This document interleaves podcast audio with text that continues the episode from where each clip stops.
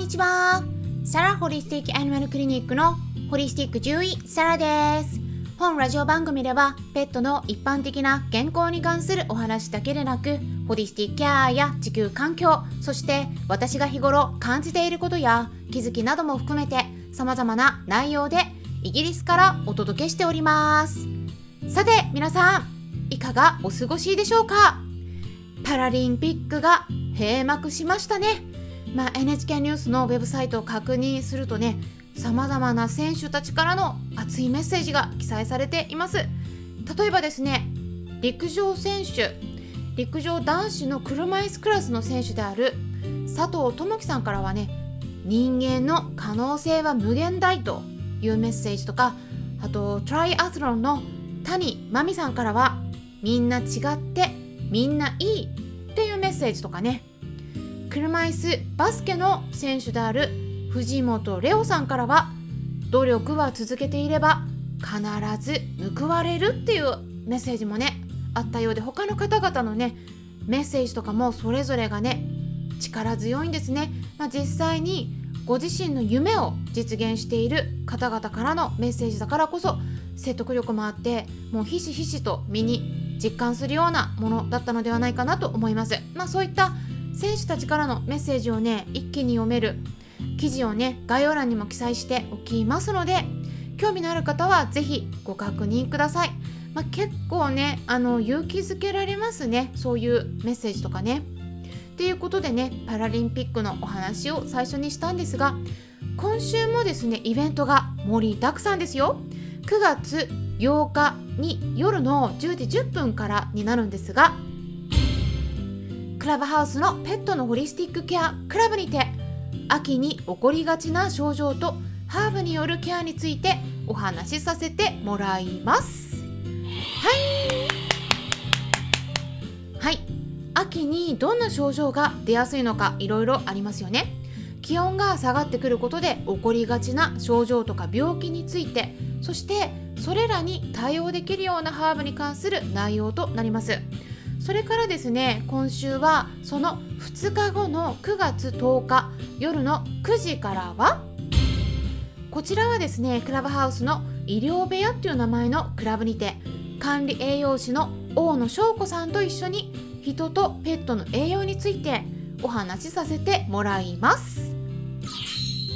はいコロナ禍におけるメタボ対策っていうことで人の方の食事レシピについてもこれはね大野さんから具体的にお話ししてもらってですね私の方からはペットのメタボっていうことに関してねお話ししていきます。で栄養についてね、えー、人と動物の犬猫の栄養っていうことでお話ししますのでね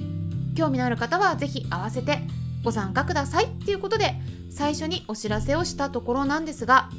今回はペットフードに含まれる有害なミネラル例えば鉛とか水銀ヒ素とかですね。まあこういった物質。この中にですね実はウラン。ウランです。ちょっと怖い物質も実は検出されているんです。でねこれもう結構前ですね。検査会社さんから公表されてるデータになるんだけれどもやっぱりねこういった情報っていうのは自分から取りに行かないと得られないんですね。特に日本語の情報になるとすっごく限定されてしまうんです。でペットフードの中にこういう有害ミネラルとか重金属って呼ばれるタイプの物質が検出されているっていうのはこれはねこの1回の今回の1回の結果じゃなくてもう何度も何度もそしてさまざまな会社から情報が公表されています。でそのうちの一部についてはもうすでにね私が過去に行ったセミナーの中でも皆さんにお届けしたことがありましたね。参加してくださった方もいらっしゃると思うんですがこれねいつだったかなって確認したらね 2017年だったんですよ。もう今から約4年前になります。そんな前にねいろいろもう本当に時が経つのがあっという間なんだなっていうのをねもう本当日々ね過去の情報を見てね私が発信したのをねちょっと確認してねあなこと言ってたんだみたいなことをね振り返ることがあるんですけれどもあれからね今年もねまた新しい情報実は出てるんですよ。でもこれも英語になっちゃうのでまあそのうち皆さんに細かくお伝えできればと考えているところなんですが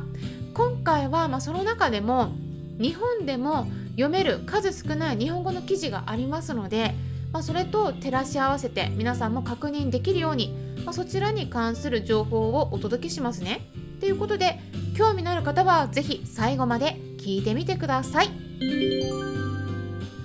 まずですね2007年にペットフードを食べたワンちゃん猫ちゃんがたくさん亡くなったっていうことで大規模リコールが行われましたね。これはもうめっちゃくちゃ有名な話ですけれども、まあ、その時にペットフードを与え続けて大丈夫なのかっていった疑問が多くの飼い主さんの間で意識されるようになったんです。でそういったことを受けて2011年もうこれは今から10年前になりますがペットフードをランダムに58個具体的にはドライタイプのドッグフード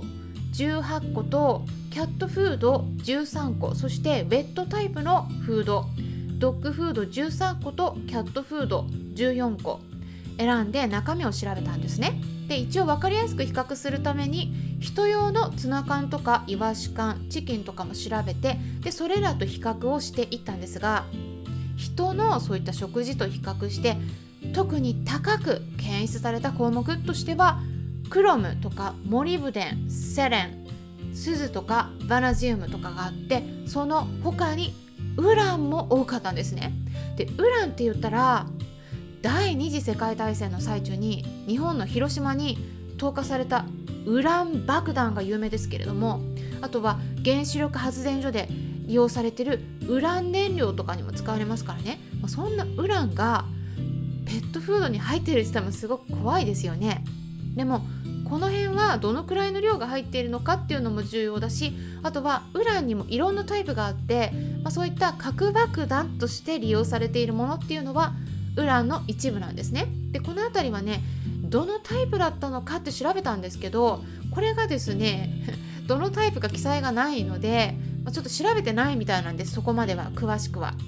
だからわからないんですがただ、まあ、少量入ってる可能性も否定はできないっていったことになりますね。で今回調べたフードの中ではワンちゃん用のドライフードに一番多くウランが含まれていたといった結果が出ていたんです。ワンちゃん用のドライフード。であとはですね体重約 4.5kg の猫ちゃんが1日あたり 100g のキャットフードもしくは 175g のウェットフード。つまり缶詰を食べてた場合にどのくらいのそういった重金属を体に入れてしまうことになるのか？っていうのもね計算されていたんですがこれがですね1日あたりの参照容量の限界値と比較してかなり多く含まれてたんですね。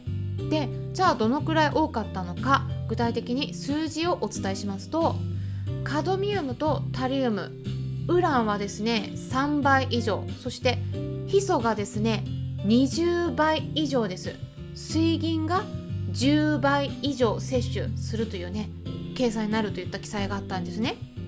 ただですね 4.5kg の猫ちゃんが食べる量としてこの 100g っていうのはねあんま 100g 食べないと思うんですね。ドライフードでね、うん、だからちょっと多いかなって思ったんですけども、まあ、その辺り考慮するとね実際に体の中に入る量としては、まあ、記載されてた計算量よりも少なめになるかとは思うんですが、まあ、それでもやっぱりね注意はした方が良さそうですね。でじゃあちなみにワンちゃんです。ワンちゃん用のドライフードに関してもですね EPA といってアメリカの環境保護庁とかあとは WHO 世界保健機関の方で設定されている人の1日あたりの摂取量の基準値と比べた場合に5カップ、まあ、約 500g としてるんですがそのあたりの量と比較するとヒ素